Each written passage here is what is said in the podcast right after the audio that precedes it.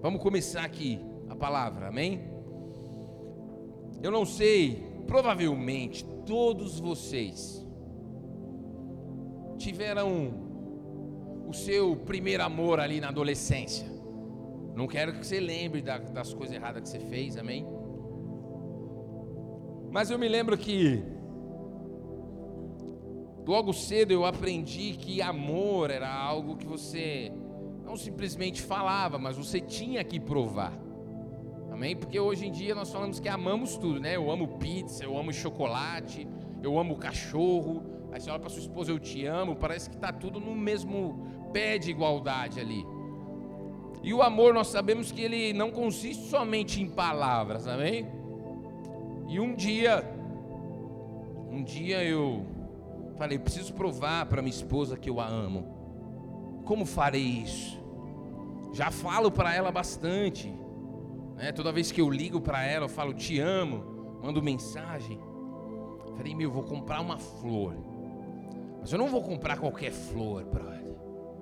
Aí eu liguei na floricultura. Aí eu falei assim: qual que é a melhor flor que você tem aí? A mulher falou: o senhor tem certeza? Eu falei: tenho. Amados, estou falando de mais ou menos 16 anos atrás.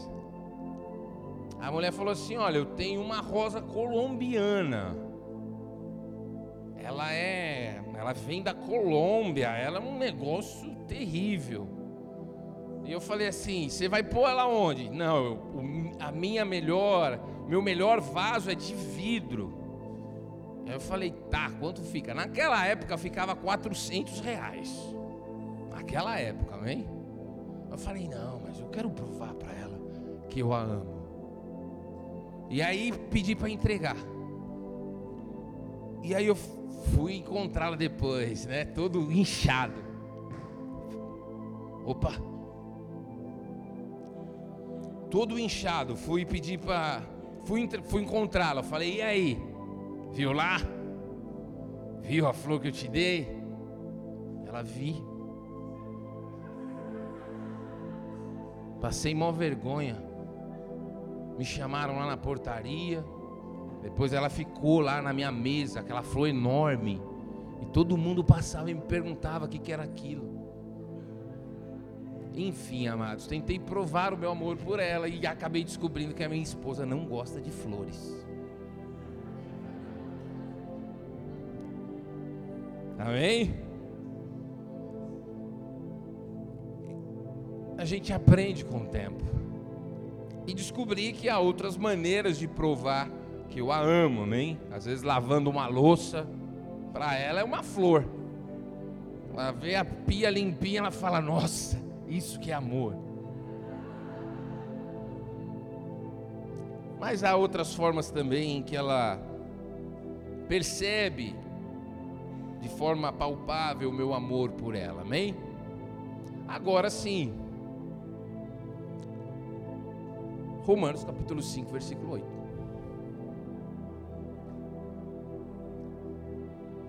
Diz assim: Mas Deus prova o seu próprio amor por nós, pelo fato de Cristo ter morrido por nós, quando nós ainda éramos pecadores. Amém? O amor, ele não consiste só em palavras, e nós vemos isso quando nós concebemos a ideia de Deus. Deus te ama.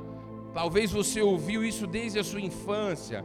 E a maior prova de amor é que Cristo morreu por você quando você ainda era pecador. Aí você pode pensar, pastor, mas o senhor não sabe o quão pecador eu ainda sou.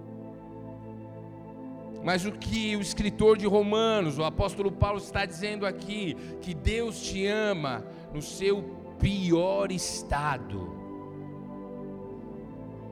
Agora, vamos fazer um exercício junto. Qual é a situação e o momento cujo qual você tem vergonha de falar para as pessoas que você fez? Eu me lembro de uma vez que eu estava jogado no chão, bêbado, em um, em um bar ali no, no bairro do Socorro. E amanheceu o dia e eu estava com a roupa toda suja. E o que o escritor de Romanos está dizendo? Jesus morreu por você também naquele dia. O que, que o escritor de Hebreus, tá, de Hebreus, ó, de Romanos está dizendo aqui? Que Jesus morreu por nós mesmo antes de nós procurarmos por Jesus. Que Deus nos amou antes. E como que ele prova isso? Vai lá, filho entrega a sua vida por amor ao João, a Maria, mesmo sendo eles quem são, é porque eu os amo. O apóstolo Paulo ele continua ele falando assim, ó, se Deus te amava na sua pior versão, como Ele não vai te amar hoje? Você que está na casa do Senhor.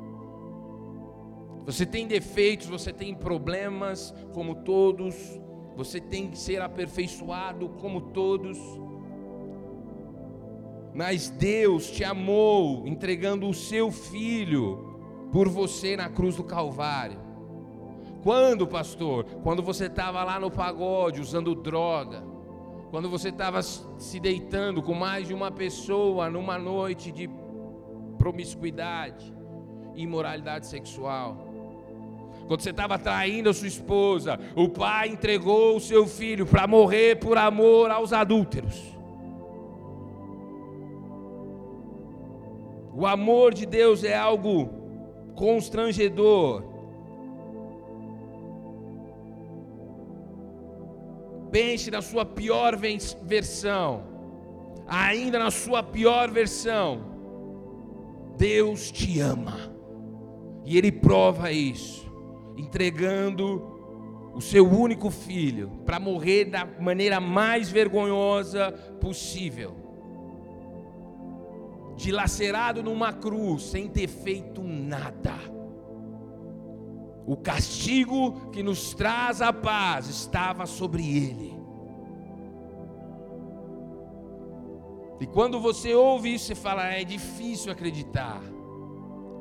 Porque a nossa mente, ela concebe a ideia de amor humana, um amor limitado, um amor egoísta, um amor interesseiro, mas o amor de Deus supera todo e qualquer amor.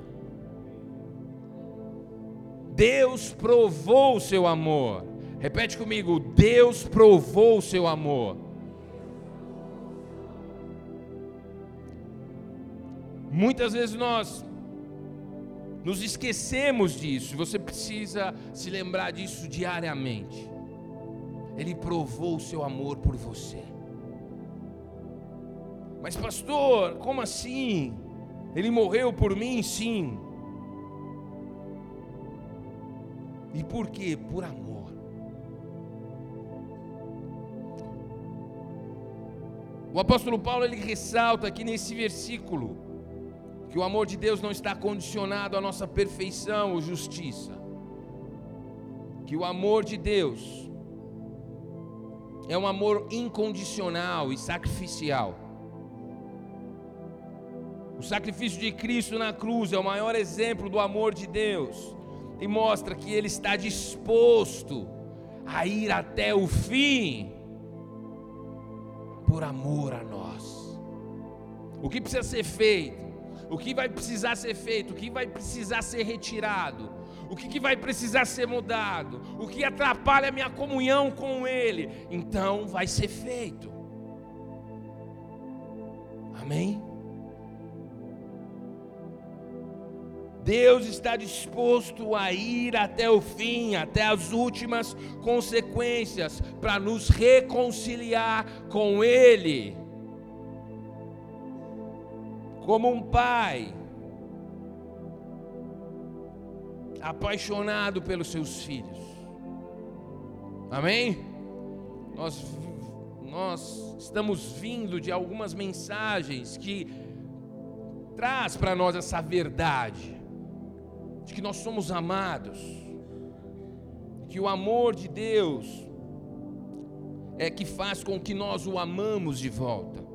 Amém? Repete comigo: Deus provou o seu amor por mim. Amém? Mas amados, como um pai que ama seus filhos, Deus nos chama para perto, a fim de se relacionar intimamente com seus filhos. Amém? E para esses que foram chamados por Deus e passam a se relacionar com Ele, Deus deixa de ser algo abstrato, Deus deixa de ser uma força superior, Deus deixa de ser alguém distante, que possui muitas demandas e que não tem tempo para nós. Para esses que foram atraídos por esse amor, Deus passa a ser alguém presente. Deus passa a ser um pai um pai presente. Quando nós falamos de pai presente, eu sei que algumas pessoas não têm ideia do que seja isso. Talvez você não teve um pai presente, talvez você nem teve pai, e por isso na sua mente é difícil conceber a ideia de um pai presente que ama e que vai até o fim mover céus e terra para te reconciliar com ele. Como um pai que ama seus filhos, Deus chama para si. Deus não te chamou, o Pai não te chama para fazer parte de uma religião, para ser um evangélico, para fazer parte da bola de neve. Não é nada disso. O Pai te chama para um relacionamento. Há muitas pessoas, há muitas pessoas, pela terceira vez, há muitas pessoas que concebe a ideia de Evangelho e Jesus como uma lista de regras, como uma religião em que eu me esforço e logo sou aprovado. Não é nada disso, e as Escrituras nos mostram que, na verdade, nós somos aprovados em Cristo e passamos assim a se relacionar com Deus, um Pai de amor. E como um pai de amor, Ele está nos chamando nessa noite para se relacionar conosco. Como assim, pastor? Vou morrer? Vou ver Deus então? Né?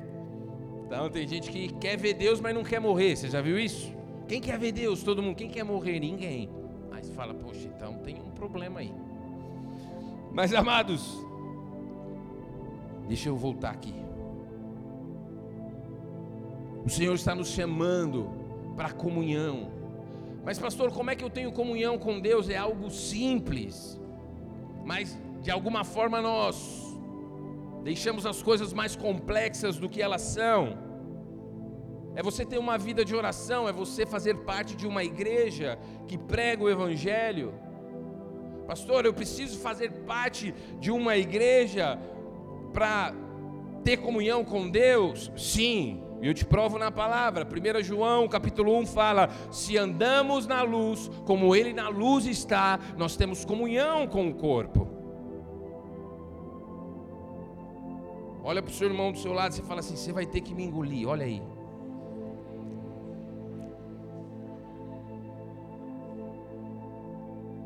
O pai, ele faz para si uma família de filhos e filhas e Ele quer se relacionar intimamente com eles. E isso passa obrigatoriamente por Sua palavra. Nós, para conhecermos o Pai, nós precisamos conhecer o Filho. Para conhecer o Filho, Jesus Cristo, nós precisamos ler, meditar, crer, viver a palavra. Mas esse é um desafio para o qual nós não estamos prontos, e é por isso que ele nos chama para começar a viver dessa forma. Amém?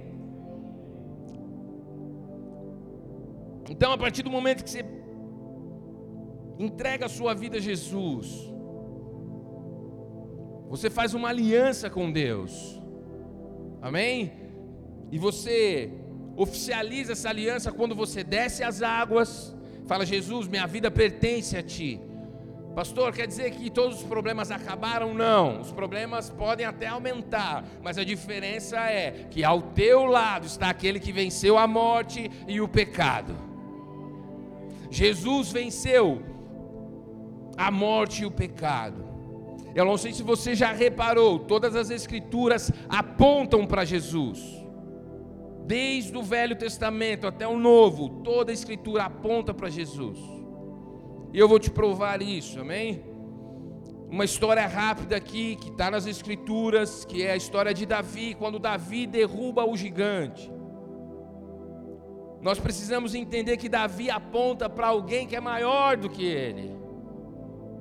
Então, como que eu vejo Jesus na história de Davi? Jesus veio e derrotou os dois maiores gigantes da humanidade: o pecado e a morte.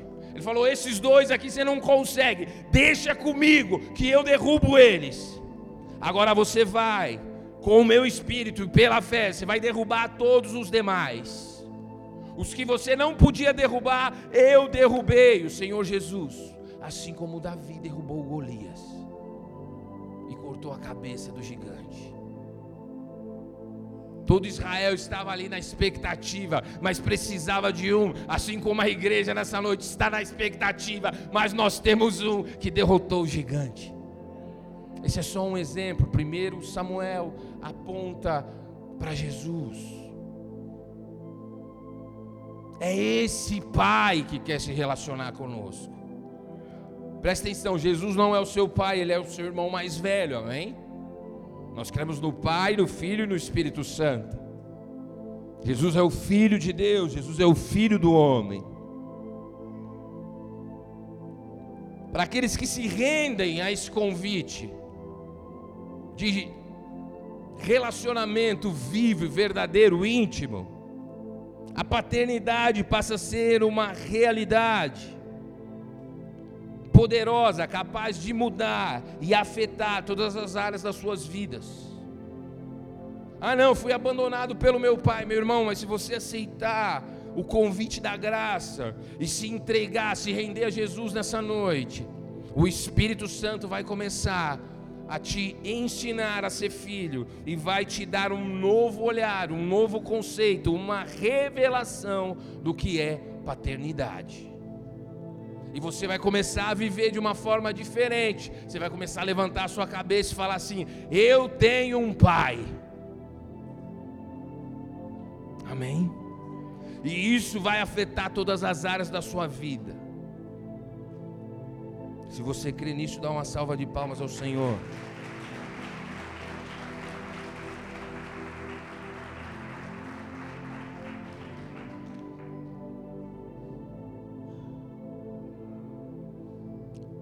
Pai celestial, um Pai todo-poderoso, um Pai que é o Criador dos céus e da terra, o Pai que provou o seu amor, que nos ama de maneira absurda. Uma vez que esse Pai nos ama de maneira tão absurda, Ele não pode, não faz sentido um pai que ama o filho, ver o filho doente, ver o filho com problemas e não fazer nada. Amém? Não sei se você é pai, mas saiba que você vai descobrir que a sua capacidade de amar ela é maior do que você concebe hoje.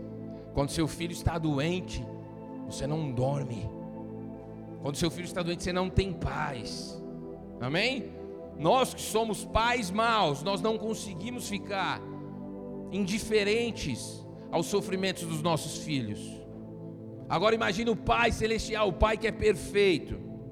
Muito menos ele, ele não fica indiferente à nossa condição. E porque ele nos ama, ele quer tratar conosco nessa noite. Essa é apenas a introdução, não sei se você percebeu, amém? O Pai te trouxe aqui porque ele te ama. Ele quer ter um relacionamento vivo com você, isso é fato, por isso ele entregou Jesus. Mas nenhum pai que ama o seu filho vai ver esse filho doente, cheio de problemas, cheio de mazelas dentro de si, e vai deixar ele lá. uma vez que esse pai carrega consigo todo o poder, toda a autoridade nos céus, na terra e embaixo da terra. Então esse pai nos chama para perto nessa noite. Deus, ele não é motivado pelo amor. Como assim, pastor? O senhor falou que ele provou o amor dele, entregando o seu filho. A motivação de Deus é o amor. Não, amado. Deus é o amor. 1 João capítulo 4, versículo 8. Amor para Deus não é motivação, amor para Deus é identidade. Deus é amor. Imagina um ser que ama a tal ponto olhar para o seu filho e ficar indiferente à condição. Quem não ama não conhece a Deus, pois Deus é amor. É identidade, não é motivação. Então, porque Ele nos ama, Ele nos chama para tratar com o nosso coração nessa noite. Filho, você não está bem. Filha, você não está bem. E é por isso que eu te trouxe aqui nessa noite. O Evangelho é a boa notícia e eu não sei se você sabe, mas o alvo do Evangelho é o coração do homem. O Evangelho ele não vem para mudar a sua vestimenta, não vem para mudar o seu cabelo, não vem mudar os seus costumes. O Evangelho de Jesus Cristo é poderoso para mudar o teu coração. E por que o coração? Abram comigo em Provérbios capítulo 4, versículo 23.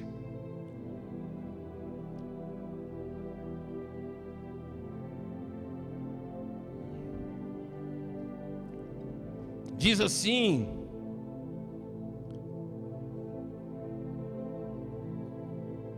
Sobre tudo que se deve guardar, ou de tudo que se deve guardar, guarde bem o seu coração, porque dele procedem as fontes vida. O Evangelho é um golpe na raiz de todos os males. O Evangelho não vem para mudar a sua educação somente, a sua aparência, ele vem para mudar o teu coração.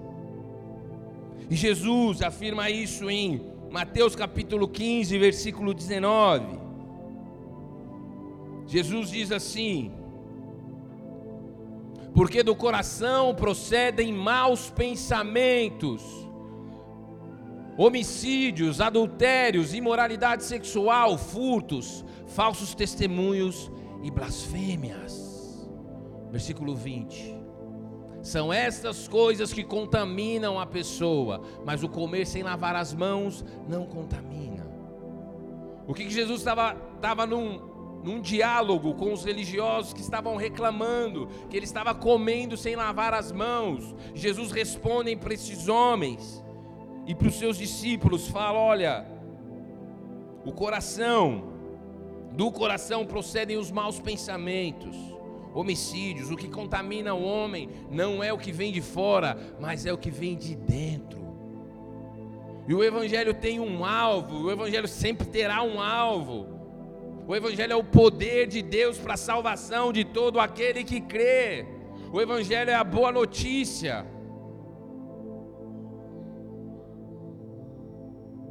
Aleluia. E muitas vezes ela não alcança o nosso coração, ela alcança só o nosso intelecto. Nós recebemos o Evangelho somente como uma informação. Nós não deixamos descer para o coração, mas nessa noite vai descer para o coração. Amém? E o que é o coração? De acordo com a palavra de Deus, o coração é entendido como o centro da vida espiritual e emocional de uma pessoa. O coração é o lugar onde ocorrem os pensamentos, emoções, intenções, desejos e a tomada de decisões. O coração é o lugar onde acontece a verdadeira comunhão com Deus. Você pode estar aqui, ó, cantando, pulando, sorrindo, orando, mas se isso não for de coração, a sua comunhão com Deus não é verdadeira. É onde ocorre a resposta humana à presença de Deus, é no coração que acontece.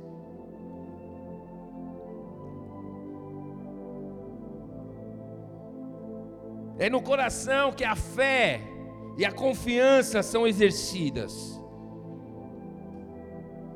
É no coração que está o reflexo do seu e do meu estado espiritual nessa noite. Como está o teu coração? Como está o teu coração nessa noite? E de acordo com as Escrituras, esse coração pode ser endurecido, ou seja, ficar insensível por causa do pecado, ou ele pode ser regenerado e transformado pelo poder de Deus. Qual que é o poder de Deus? O evangelho. O evangelho é o poder de Deus para a salvação de todo mundo, não dos que creem. Quem está me entendendo aqui diz amém. É nesse momento que acontece a regeneração do coração humano.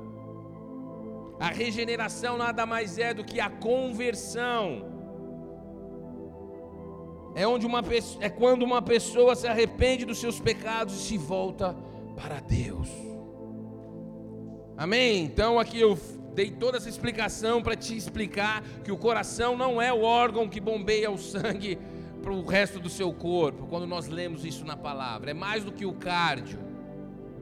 É no coração que estão os nossos pensamentos, é no coração que estão as nossas raízes, é no coração que estão as, os nossos traumas, é no coração que nós adoramos verdadeiramente a Deus, é no coração que está de fato quem verdadeiramente nós somos. Há muitas camadas e nós podemos esconder das pessoas mas nós cremos num Deus que, quando chamou Samuel, falou: Samuel, eu não vejo como o homem vê, eu vejo o coração. Não há como se esconder desse pai de amor. Lembra que eu disse aqui: ele vai fazer o que for necessário. Ele vai fazer o que for necessário. Até ele ter todo o seu coração e ele ser o único Deus a ser adorado no teu coração. Por que, que eu disse isso? Vamos lá em Êxodo capítulo 20, versículo 2. Eu sou o Senhor seu Deus que o tirei da terra do Egito, da casa da servidão. Versículo 3: Não tenha outros deuses diante de mim. Aqui começa os dez mandamentos. Quem já ouviu falar nos dez mandamentos? Nada do que Deus faz é por acaso. Por que, que esse é o primeiro mandamento? Não tenha outros deuses diante de mim. Porque Deus sabia que o nosso coração está inclinado a ter outros deuses. Para que nós entendamos o que está acontecendo aqui, Deus chama o povo dele do Egito, tira ele do Egito e leva ele para o deserto. Assim aconteceu conosco, amém? A partir do momento que você decidiu caminhar com Cristo, quando a graça atuou na tua vida e você fez essa escolha, você foi removido do Egito. E o Senhor, com esse povo no deserto, ele fala assim: ó, não tenha outros deuses diante de mim. A cultura egípcia era uma cultura politeísta, muitos deuses. Então eles tinham os deuses da pesca, os deuses da fertilidade, deuses para tudo. E até o faraó era um deus para eles. Então Deus chama para si um povo e começa a mudar o coração desse povo. E o primeiro mandamento é: não tenha outros deuses. Amém? Não é por acaso que esse é o primeiro, porque é desse mandamento que vem os demais. Porque se você tiver somente Deus como Senhor no teu coração, você não vai adulterar, Você não vai matar, você não vai roubar, você não vai cobiçar o que é do próximo. Amém? E nós não somos diferentes. Abra para mim em Ezequiel capítulo 14, versículo 3.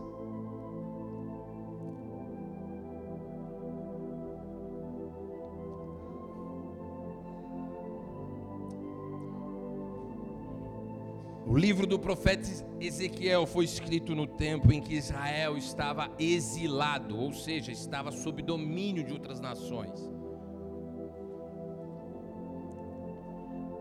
Filho do homem, diz assim, Deus falando com Ezequiel, amém? Estes homens levantaram ídolos dentro do seu coração e puseram diante de si o tropeço que os leva a cair em iniquidade. Será que eu deveria permitir que eles me consultem? O que Deus está falando aqui com Ezequiel, o profeta, ele fala assim: ó, esses homens levantaram para si ídolos no seu coração.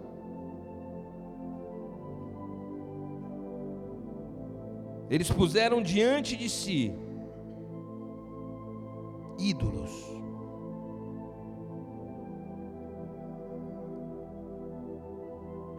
Amados, quando nós falamos de ídolos, e você pode estar perguntando que ídolos, pastor?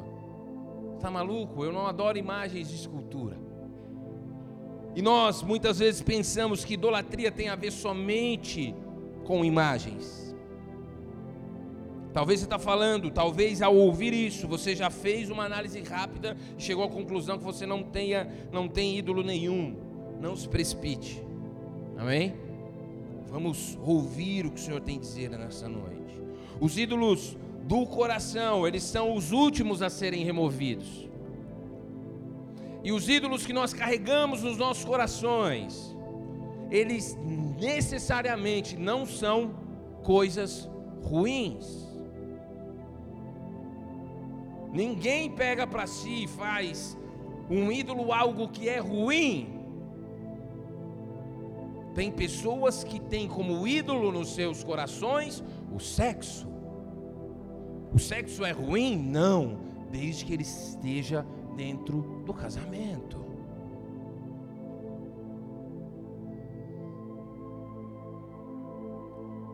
Tem pessoas que fazem para si ídolo a, a carreira profissional, o sucesso profissional. É ruim o sucesso profissional?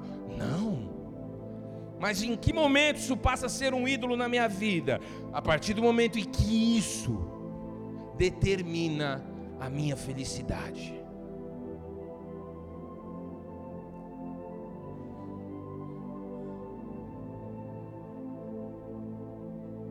Os bens materiais é ruim? Mas quando eles passam a ser o motivo pelo qual você toma suas decisões, ele se torna um ídolo.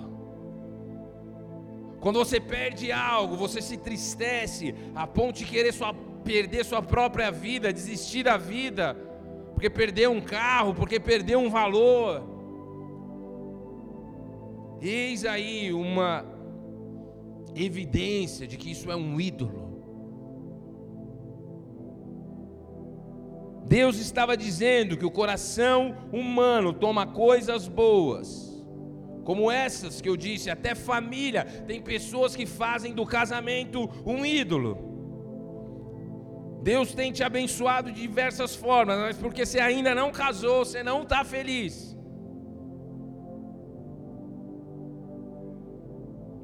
Ah, Deus não me deu um filho. Foi o que aconteceu com Abraão. Abraão começou a fazer de Isaac um ídolo, Deus falou: sacrifica. E Abraão tinha tanta fé em Deus que ele falou: se Deus pediu, eu vou fazer, Ele é poderoso para ressuscitar, mas não precisou fazer.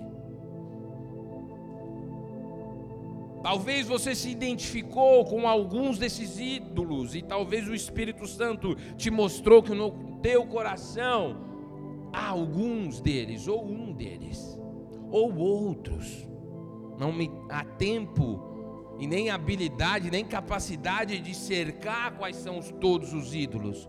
O que eu sei e o que o Senhor quer fazer nessa noite é destruir todos os altares que não pertencem a Ele no nosso coração. Pastor, como assim? Como o sexo é o meu ídolo? Eu não vou te explicar.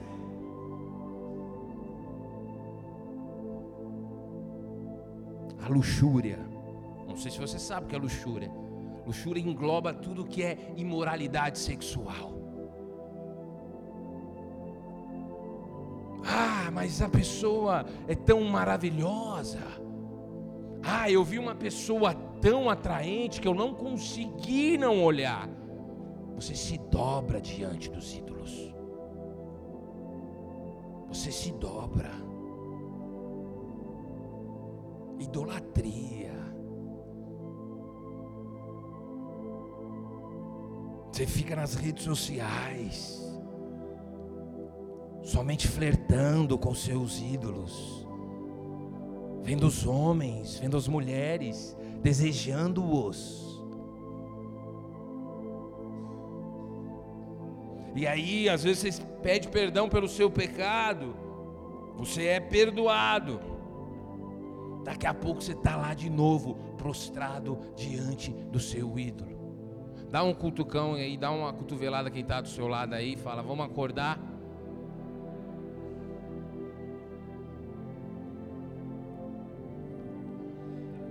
Pensa comigo, é loucura, é loucura achar que Deus não está vendo. E por que que ainda assim, mesmo sabendo que Deus vê todas as coisas, nesses momentos você se esquece? Você abre a mão da aliança que você tem com Deus, fala, meu, eu não quero nem saber, vou entrar de cabeça, porque é bom, porque me traz uma sensação boa porque eu me sinto feliz, eu me sinto amado, eu me sinto desejado, eu me sinto respeitado. Ezequiel foi alertado por Deus que Deus ele não se aproximava do povo, porque o povo tinha ídolos nos seus corações. E Deus fala, Ezequiel, será que eu deveria me deixar ser encontrado por esses que têm ídolos nos seus corações. Eu tenho convicção que a maioria das pessoas que estão aqui nessa noite carregam consigo ídolos nos seus corações, porque a nossa cultura fortalece isso, porque nós fomos ensinados dessa forma.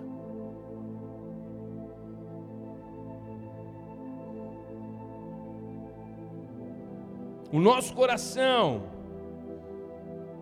em Deus essas coisas como centro da nossa vida, porque conforme pensamos, elas são capazes de nos dar significado, elas são capazes de por um momento nos passar uma sensação de segurança, proteção. Meu amado, eu não sei se você entendeu, mas eu estou falando de uma guerra que há entre altares. O sexo, o poder, o dinheiro, as coisas sempre vão guerrear para tomar o lugar que é de Jesus no teu coração. Há alguns aqui que não estão nem, não há guerra, porque você já está com seu coração todo tomado pelo seu ídolo. Mas o Pai, porque Ele te ama, Ele te trouxe nessa noite para falar: filho, o seu coração está numa condição deplorável e nós precisamos fazer alguma coisa. Filha, eu não consigo mais te ver assim, porque eu te amo, porque eu dei meu filho por você. Eu não aguento mais ver você levantando as mãos para me adorar com algemas. Eu não consigo mais ver você chorando e falando meu nome e abraçando Satanás todas as noites. Eu não consigo mais ver você sentando na mesa, comendo o pão, que é a minha carne, e o sangue, mas se assentando à mesa dos demônios. Filho, filha, não dá mais. O que Deus quer fazer essa noite é dar o golpe, o último golpe, nesse altar que está no teu coração há décadas.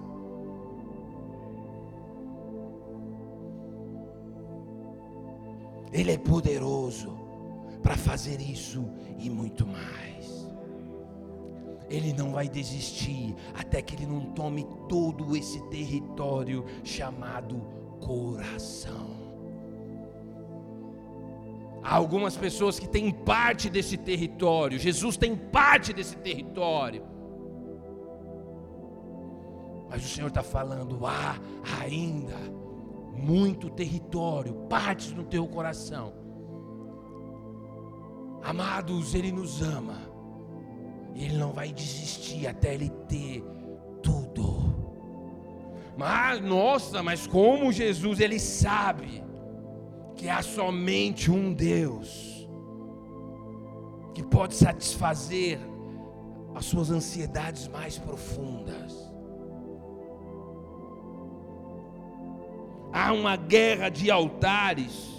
Repita comigo: estamos em guerra.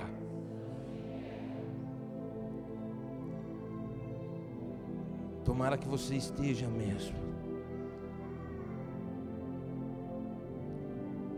E agora, nós vamos nos municiar de todas as armas. Nós vamos nos posicionar de maneira que nós vamos vencer essa guerra de uma vez por todas. Amém? Abra comigo em Isaías capítulo 30. Hoje é noite de triunfo. O triunfo de Cristo. Cristo não morreu para ter filhos algemados. Imagina um filho seu preso. Eu não sei se você já foi na prisão. Mas a, a fila ali, a maioria são mães apaixonadas pelos seus filhos. E se você perguntasse se a senhora daria tudo que a senhora tem para que o seu filho saia da prisão, ela, lógico, o que, que eu tenho que fazer? Eu mato e morro para que ele saia da prisão. Eu estou falando de um amor menor. É grande o amor de uma mãe, mas comparado ao de um Deus, ele é menor. E o pai nessa noite, ele nos trouxe aqui para falar, filho, eu não aguento mais. Eu sei que você simpatiza com o Evangelho, eu sei que você está na casa, eu sei que você está nos ministérios, eu sei que você é líder, eu sei que você já fez, não fez, que você está décadas na minha presença, mas as suas algemas me incomodam.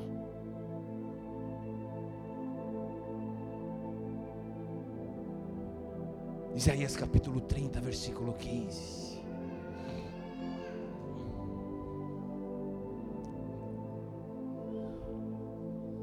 Porque assim diz o Senhor Deus, o Santo de Israel. Presta atenção, essas são as armas. Esse é o nosso posicionamento nessa noite. Na conversão e no descanso está a salvação de vocês na tranquilidade e na confiança reside a força de vocês. Mas ele continua, ele fala: Mas vocês não quiseram. Vai lá, 16. Pelo contrário, vocês disseram: Nada disso. Nós vamos fugir a cavalo. Portanto, vocês fugirão. E vocês disseram: Vamos cavalgar sobre cavalos ligeiros ligeiros, portanto, ligeiros serão aqueles que perseguem vocês. 17. Mil homens, ou seja, mil de vocês, pela ameaça de apenas um, pela ameaça de cinco, todos vocês fugirão. Mil homens fugirão pela ameaça de um, pela ameaça de cinco, todos vocês fugirão, até que sejam deixados como um mastro no alto do monte e como um estandarte no topo da colina. Deus está falando, um povo, olha, na conversão de vocês. Vamos volta lá no 15, por favor. Na conversão de vocês e no descanso está a salvação. Qual que é o meu posicionamento então, pastor? Qual é o posicionamento? Qual é a arma? Qual é a estratégia? Na conversão de vocês, vocês serão salvos nessa guerra. E ele fala: no descanso está a salvação de vocês, na conversão e no descanso, na tranquilidade e na confiança está a força de vocês. Perceba, Deus não é homens. E aí Deus ele continua, ele fala: "Não, mas vocês querem guerrear como o mundo guerreia. Vocês falam: "Não, nós vamos montar os cavalos mais fortes os mais rápidos". Nós não queremos. Nós vamos fazer da nossa forma. E Deus está falando na conversão e no descanso está a vitória de vocês. E Deus fala: olha, na tranquilidade, tranquilo por quê? Por que tranquilidade? Porque eu sei que o meu redentor vive e por fim se levantará sobre a terra. Por que tranquilidade? Por que na confiança? Porque eu confio que aquele que terminou a obra, que começou a obra, vai terminá-la até o dia de Cristo Jesus. Essas são as armas de vocês. Hoje é noite de triunfo. Hoje é noite dos falsos deuses caírem por terra. Tem pessoas que idolatram o ministério. Ah, quando eu for levantado, quando eu for ungido. Isso pode se tornar um ídolo na sua vida. Nós fomos chamados pelo Pai para que Ele pudesse diagnosticar a condição do nosso coração nessa noite. E Ele é tão bom, cheio de amor e poderoso, que Ele tem o antídoto, Ele tem a solução para o nosso problema.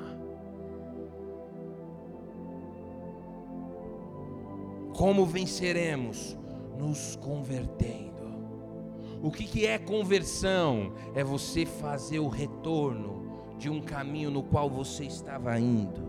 Qual caminho que você está indo nessa noite? O Senhor te pergunta, Ele te mostra a placa: retorno, converta.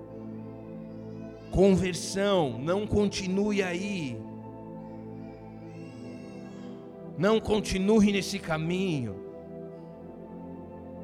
Mas Senhor, é tão bom, Senhor, mas como será? se tranquilize, se lembre quem eu sou. Se lembre quem te chamou, se lembre quem está te conduzindo.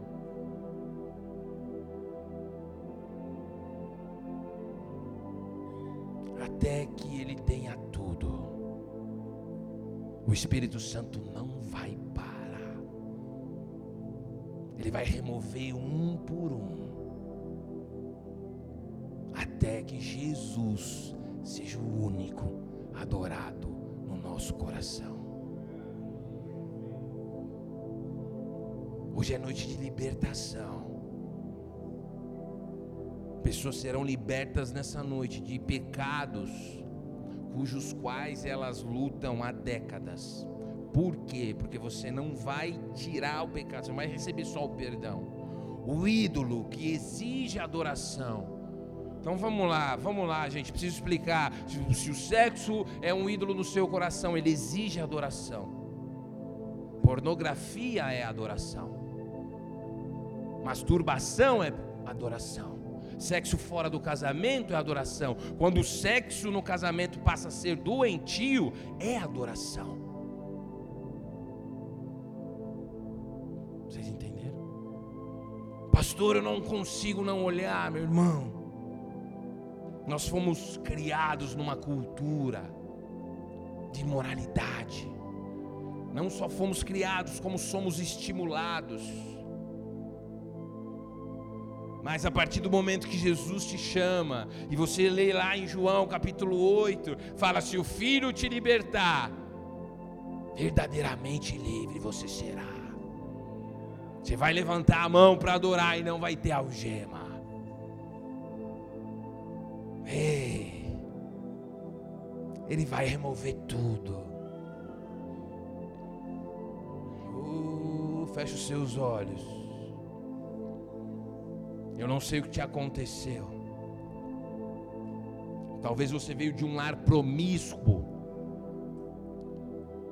Feche os seus olhos, curva a tua cabeça. É tempo de você ter com Deus. É o momento em que ele, o Espírito Santo de Deus vai começar a tocar.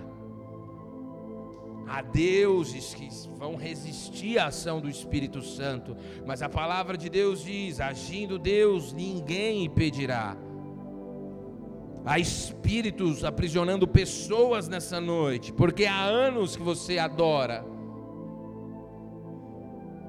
o dinheiro, mamon pode ser o teu Deus. Mamon para os judeus era um demônio, mas traduzindo para o grego, mamon significa dinheiro, dinheiro pode se tornar um Deus.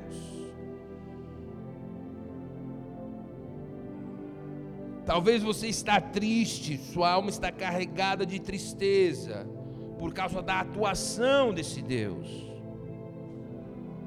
desse falso Deus.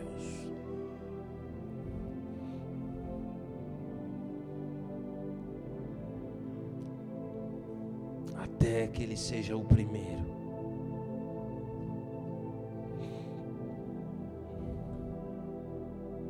O Senhor nessa noite quer arrancar de alguns a raiz de iniquidade. Você não entendia porque você cometia os mesmos pecados sempre, pedia perdão sempre e sempre, e caía no mesmo pecado sempre e sempre é porque havia um altar no teu coração. Há uma guerra espiritual acontecendo nessa noite. As trevas não estão nada contente com o que está acontecendo, porque nessa noite você está sendo liberto. Oh!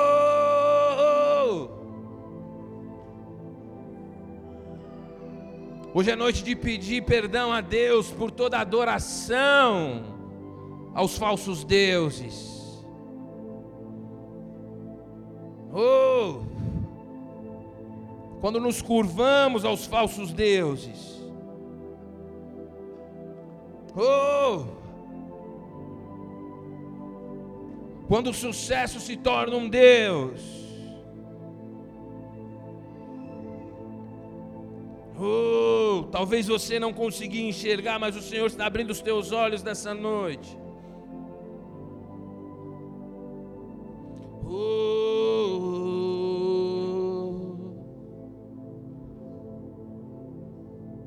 oh,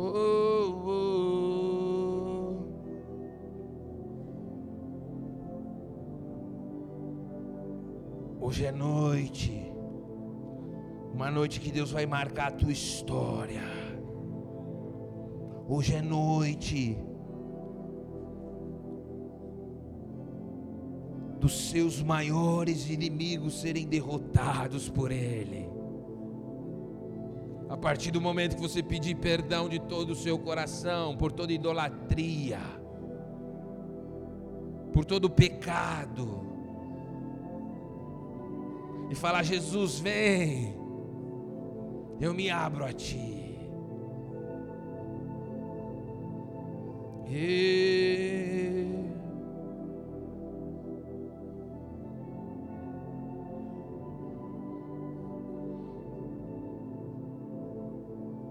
Oh, até que eu seja o primeiro e o único.